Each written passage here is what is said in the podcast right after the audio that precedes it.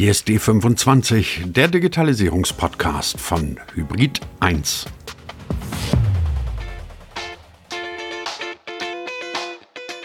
Vor zwei oder drei Jahren, da habe ich mir einen neuen Personalausweis ausstellen lassen. Und weil der alte dann auf den Müll geflogen ist und ich einen richtig neuen, modernen bekommen habe, habe ich mir gleich mal ordentlich digitale Zusatzfunktionen draufpacken lassen.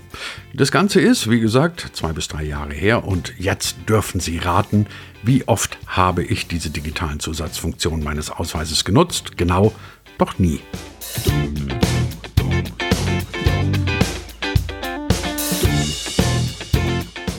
Dafür gibt es eine ganze Menge Gründe, die man in eine solche Anmoderation völlig unmöglich reinpacken kann. Tatsache aber ist, in Deutschland ist das mit dieser Digitalisierung des Public Sektors immer noch so eine Geschichte. Irgendwie ist man voll des guten Willens, aber wenn man dann genau hinschaut, stellt man fest, naja, richtig weit gekommen sind wir noch nicht. Woran liegt das? Das besprechen wir heute mit Andreas Rathgeb. Er ist Vice President bei CGI. CGI wiederum ist ein weltweit tätiges Softwareunternehmen und ganz maßgeblich in Deutschland an der Digitalisierung des öffentlichen Sektors beteiligt. Also, wenn der es nicht weiß, wer dann? Ja, und damit herzlich willkommen zur neuen Folge von D25, dem Digitalisierungspodcast von Hybrid 1. Gibt's überall da, wo es gute Podcasts gibt. Mein Name ist Christian Jakobetz und ich wünsche erkenntnisreiche 20 Minuten. Andreas, immer wenn es um das Thema Digitalisierung im Public Sector geht, dann bin ich so ein bisschen zwiegespalten. Auf der einen Seite weiß ich, man kann auf jedem Smalltalk mit irgendwelchen Digitalisierungsleuten ganz schnell Punkte machen, indem man sagt, wie schlimm das alles in Deutschland ist, wie weit wir hinten sind, etc. Auf der anderen Seite denke ich mir, naja, so ein bisschen low-hanging fruits sind ja das ja dann doch, so einfach mal zu sagen, Digitalisierung in Deutschland geht noch nicht so vorwärts. Und immer wenn ich dann zur großen Verteidigung ansetzen will, dann denke ich so an meine eigenen Erlebnisse und dann bin ich wieder komplett zwiegespalten. Deswegen erstmal die Frage an dich, Andreas. Wo stehen wir jetzt eigentlich mit der Digitalisierung vom Public Sector in Deutschland? Geht es uns wirklich so schlecht oder ist es gar nicht so schlimm? Genial eingestiegen, ganz toll gefragt, weil ich glaube, das beschreibt die Gefühle von ganz vielen, wenn sie darüber nachdenken. Und ich will einen Aspekt noch dazu fügen, der im Moment auch eine wichtig werdendere, immer wichtiger werdende Rolle spielt, nämlich den Blick der Wirtschaft auf die Digitalisierung des öffentlichen Sektors. Vielleicht haben wir bisher stärker Bürgerinnen und Bürger. Du hast, glaube das, was du gerade zum Ausdruck gebracht hast, waren ein Bürger guckt da drauf und spricht mit, du sprichst mit deinen bekannten Freunden darüber. Ähm, und da hat man vielleicht diesen, diesen Blick aufs Amt gehen. Ich möchte es gerne digital machen. Und dieser Aspekt, die Wirtschaft guckt da drauf, der ist jetzt viel stärker in den letzten Wochen, Monaten äh, in, ja, in, in den Fokus geraten, auch der öffentlichen Diskussion, weil es dann darum geht, eben Zukunft zu gestalten. Wo stehen wir? Es sind viele, viele Dinge gemacht worden in den letzten Jahren. Es ist sehr, sehr viel dazu geplant worden in den letzten Jahren und es sind viele positive Effekte auch erreicht worden. Das kann man am besten ablesen anhand, immer noch am besten ablesen anhand von Leuchttürmen, die erreicht sind. Und das kann man ablesen anhand einzelner Verfahren, die jetzt sichtbarer werden. Eine Durchgängigkeit ist aber noch lange nicht erreicht. Das ist Punkt eins. Punkt zwei, den ich da machen möchte oder den ich da mit reinbringe, wo stehen wir denn da? Diese Durchgängigkeit, es gibt jetzt ein eine Erwartungshaltung, eine immer größere, dass es hier diese Durchgängigkeit, das durchgängige Erleben dieser Digitalisierung gibt. Und das wirkt sich auch so aus, dass es auch eine Erwartungshaltung gibt, und zwar sowohl von Bürgerinnen und Bürgern, als auch von den Unternehmen, die ich gerade genannt habe, als auch von, von der öffentlichen Hand, von den Verwaltungen, die das so auch anbieten wollen und, und so gestalten wollen, dass die Digitalisierung Ende zu Ende funktioniert. Ich glaube, bei diesem zweiten Punkt, das ist das, was wir heute ganz häufig, wenn wir so quasi, wenn wir wieder am Schwanken sind, dann genau nicht erleben oder wo wir sagen, an der einen Stelle kommt es jetzt ganz toll, aber an der anderen Stelle nicht. Den dritten Punkt, und da will ich jetzt nochmal echt den Fokus auf die Unternehmen machen, die sehen, dass sie unter Druck kommen und die sehen, dass sie Effizienz heben müssen im Zusammenspiel mit der Zusammenarbeit mit dem öffentlichen Sektor für Entscheidungen für beispielsweise neue Standorte. Habe ich dort genügend Daten? Wie komme ich da dran, um die Daten zu haben? Um Verfahren dann zu starten, man stellt sich vor, man will dann eine Investition machen als Unternehmen und möchte da Anfragen stellen. Ähm, und die sehen, dass es an ganz vielen Orten auf der Welt jetzt besser funktioniert als in Deutschland. So, das sind vielleicht so diese drei Elemente, die uns jetzt in die aktuelle Lage hier bringen. Jetzt weiß ich natürlich, dass das so pauschal und nicht auf wenige Sätze zusammenfassbar ist, aber was mich trotzdem interessieren würde, ich meine, wir reden von einem Land, das quasi das größte in Europa ist, das eine wirklich weltweite Wirtschaftsmacht ist. Ein Land, immer wenn ich ins Ausland komme, werden wir dann irgendwie so für, für deutsche Effizienz, deutsche Gründlichkeit und sonst irgendwas gelobt. Und ausgerechnet bei so einem Zukunftsthema, da scheint es ein bisschen zu haken. Jetzt weiß ich, man kann das, wie gesagt, nicht auf, auf zwei Sätze analysieren, aber trotzdem würde mich interessieren, deine Sichtweise, warum ist das so? Das, was in die letzten Jahre uns dort beschäftigt hat, und die Verwaltung beschäftigt hat und was sie noch nicht komplett überwunden hat, der, der, den Aspekt, der gilt grundsätzlich mal, ist das Thema, äh, dass vorwiegend eben eine, eine Rechtssicherheit bei einem einzelnen Verwaltungsakt sichergestellt werden muss. Und das, das heißt, ein Aspekt aus der Digitalisierung, der so, so etwas, so was sie nennt wie Fehlerkultur oder ähnliches. Das ist da ja genau nicht gefragt, ne? weil es ist, das ist ganz tief drin, dass eben ein Verwaltungsakt, der soll absolut rechtssicher sein. Das ist auch grundsätzlich immer gut gewesen für uns, hat uns aber in der Digitalisierung sicherlich immer und immer wieder gebremst. Das, was wir jetzt in letzter Zeit aber hören, ist, ähm, dass bestimmte Dinge jetzt tatsächlich anders angegangen werden. Und ein Beispiel hier, ein ganz schnelles und sichtbares Beispiel.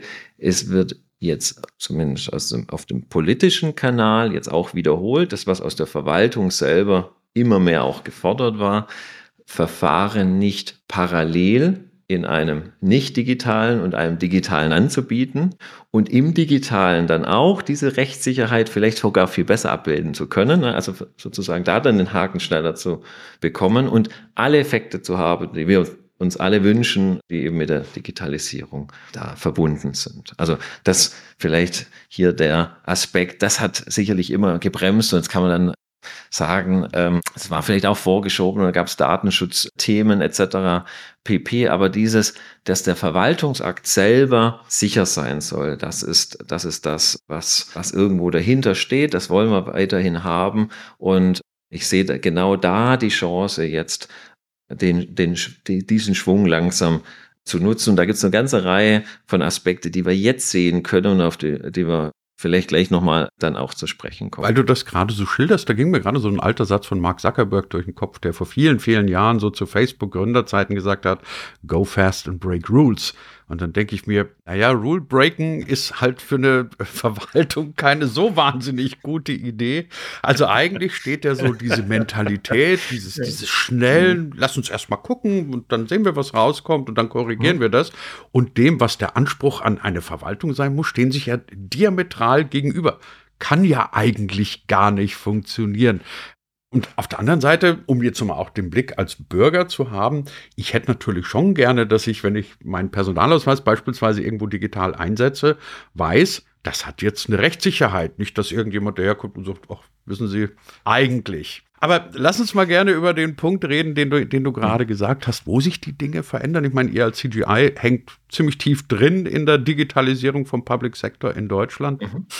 Wo sind die Ansätze, bei denen ihr sagt, wir finden irgendwie ein Mittelding zwischen dem mhm.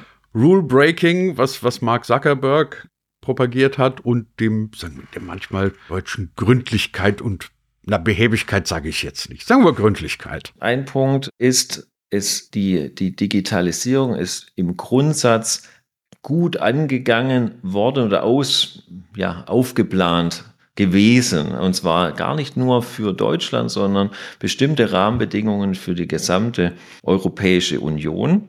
Und da gibt es notwendigerweise wichtige Verfahren, die eben dann in Gesetze gegossen werden mussten und dann eben zur Umsetzung gebracht werden müssen. Das dauert tatsächlich lange und ist noch vieles davon nicht abgeschlossen. Das, was man in der Presse jetzt auch, was, was, was viele eben mitbekommen hatten, war so ein wichtiges Datum mit Abschluss des letzten Jahres, des letzten Kalenderjahres mit Online-Zugangsgesetz war da das Stichwort. Also das heißt, da sollten Verfahren eben digitalisiert sein. Ich sage mal im Frontend primär. Das war gar nicht so sehr, dass die Ende zu Ende digitalisiert mussten. Und oh Wunder, das Learning ist genau daraus entstanden, dass dass man es eigentlich doch mehr machen muss, ja, dass, dass man, also es gab ein Lernen, vielleicht ein bisschen später an der Stelle oder nicht bei allen in der gleichen Weise großes Verfahren oder große Verfahren sind, dass wir eine ganze Reihe von Registern haben. Vergisst man immer wieder oder da denkt man dann meistens nicht so sehr darüber nach, wie funktioniert denn Verwaltung wirklich, Behörden untereinander, was passiert denn da, wenn die miteinander interagieren und Nehmen wir den Bürger, die Bürgerin, die da dazwischen hängt und mit dann verschiedenen Behörden arbeitet. Sie holt Daten von der Behörde A und bringt die zur Behörde B grundsätzliche Plan war, das sollte in digitalen Verfahren so machbar sein, dass die Behörden selbst auf Daten mit Erlaubnis des Betreffenden zurückgreifen können. Und dafür wird die Grundlage geschaffen. Das ist die Digitalisierung und die entsprechende Ertüchtigung dieser Register. Die waren eben bisher eben nicht dazu geeignet, dass da online zugegriffen werden kann, sicher zugegriffen werden kann, etc. Das heißt, das passiert tatsächlich jetzt auch mehr. Und dann gibt es den Aspekt, dass es für viele Dinge eben auch Daten bedarf, die eben zum Beispiel in diesen Registern sind. Ähm, ein ganz prominentes Beispiel, was wir kennen, ist eine Volkszählung, wo ich quasi Dinge, also wo ich jetzt feststelle, wer, wer lebt denn jetzt wirklich da und wie leben denn diese Menschen zum Beispiel oder welche Unternehmen habe ich da wirklich? Eigentlich Dinge, die eigentlich irgendwie auch bekannt sein müssten, also wir sind ja gut verwaltet, du sagtest es, ist ja, dass es ja, dass wir doch eigentlich ganz toll organisiert sind, ganz traditionell in Deutschland. Und ja, das sind wir, wenn wir diese äh, Register dann wirklich im Zug, Zugriff haben dürfen, richtig elektronisch, wenn das miteinander funktioniert, dann ist auch das denkbar. Und da, auch da sieht man die entsprechenden Effekte. Wir machen als CGI tatsächlich diese an vielen Stellen dürfen wir diese, äh, diese Ertüchtigung der, dieser Register machen. Witziger Fun Fact dazu. Ähm, manche Register bei diesem Aufplan kommt da auch heraus, dass, es, dass man noch weitere Register bedarf, damit diese Kette auch wirklich funktioniert. Also quasi so eine Art Schnittstellen oder, oder, Datentöpfe, die tatsächlich auch noch fehlten. In der analogen Welt waren die nicht notwendig, die werden gerade aufgebaut. Und wir unterstützen auch dabei, das Ganze beim Thema Volkszählung, das Ganze auch eben in eine Datenlandschaft zu bringen, dass eben auch kontinuierlich eben auch Auswertungen, natürlich das heißt nichts mit individuellen Daten, die dann irgendwo jemand kontrollieren würde, sondern um allgemeine Entwicklungen darstellen zu können, dass das gemacht wird. Da ist in Deutschland das Statistische Bundesamt zuständig und an genau der Stelle unterstützen wir auch, dass wir eben dann auch einen Zensus bekommen werden. 2030 wird er dann da sein, 2031 vollkommen da sein, ähm, mit dem dann auch solche Volkszählungen quasi ständig im Hintergrund laufen können, dass da diesbezüglich dann auch politische Entscheidungen datenbasiert dann treffen können. Also es, da dauert es noch ein bisschen, ein Aspekt, der ganz schnell funktioniert und wo wir jetzt vielleicht auch sehen, alles sehen, wenn wir die Zulassung von Fahrzeugen uns anschauen, Leuchtturm, das wurde umgestellt, da hat man sich für ein Verfahren entschieden, das eben digital abläuft und es einheitlich, also nicht mehr noch eine Variante B, wenn es nicht digital geht, sondern da hat man dann tatsächlich ein solches gemacht. Das werden wir alle erleben können oder ganz viele, die eben ein Auto zulassen mit dieser Thematik dann konfrontiert sind und die dann sehen, oh, das geht ja doch auf einmal ganz einfach ähm, und ganz anders wie bisher. Ich muss nicht den Tag Urlaub nehmen beim Zulassen oder beim Abmelden eines Autos. Diese Aspekte fallen dann auf einmal weg. Oh, schön, dass es es hier gibt. Es wäre toll, wenn es es an anderen Stellen auch gibt. Also insofern, dass dieses pur Digitale, das ist dieser Aspekt, den wir jetzt mehr sehen. Und dann sind es nicht mehr nur Leuchttürme, sondern dann sind es quasi schon Puzzlestücke, die dann mehr und mehr zusammenpassen. Ja, in den Modus müssen wir jetzt langsam kommen oder möglichst schnell kommen ähm, und bringen dann, schalten dann in die nächste Stufe, weil die nächsten Dinge stehen schon an, die das dann auch dieser Daten und dieser Basis dann auch bedürfen. Was wäre denn für dich so ein, sagen wir mal, halbwegs realistischer Zeitraum, mhm. um von diesem Leuchtturm-Dings hinzukommen zu einer, zu einer Selbstverständlichkeit? Weil mhm. das denke ich auch, wenn die Leute dann wirklich erstmal sehen, wie einfach sowas funktionieren kann und wie viel Zeitersparnis, Organisationsaufwand, reduzierten Organisationsaufwand mit sich bringt, dann sagt man ja irgendwann, ich will keine Leuchttürme mehr, ich will, dass das immer so funktioniert. Ja. Was wäre aus deiner Sicht ein Zeitraum, von dem man sagt, mhm. ja, innerhalb dieser Zeit werden wir in Deutschland so weit sein, dass digitalisierter Public Sector eine Selbstverständlichkeit mhm. ist? Wir haben, wir haben dazu eine Untersuchung gemacht, haben mit, mit Kunden, mit wichtigen Playern auf in verschiedenen Behörden gesprochen, haben die großen Verfahren angeschaut, in denen wir auch teilweise eben selbst tätig sind oder von denen wir entsprechend wissen und gehen davon aus, dass wir einen sehr, sehr hohen Grad in den nächsten fünf Jahren erreichen werden. Das wird, das wird so sein. Das sind noch eine Reihe von Maßnahmen natürlich auf den Weg zu bringen, auch politisch auf den Weg zu bringen. Aber die Signale sind sehr, sehr deutlich, dass sowohl die Behördenleiterinnen und Leiter, die Politikerinnen und Politiker, wie Koalitionsvertrag sind viele Elemente auch, auch drin. In dem Parteiprogramm waren entsprechend Dinge drin und sind drin dass das in diese Richtung deutet. Und deswegen ist dieses, wir müssen nicht zehn Jahre nochmal warten, sondern wir gehen davon aus, dass in fünf Jahren, so, hat, so sind wir in dieser Studie darauf gekommen, mit, mit diesen Experteninterviews, mit den einzelnen Betrachtungen in einzelnen Teilbranchen, dann nochmal Deep Dives quasi ganz, ganz weit runter, was wird zu welchem Zeitpunkt da sein, dass man dieses dann erlebbar haben werden. Und ein paar Dinge, müssen dazu aber jetzt gerade passieren und die passieren jetzt auch.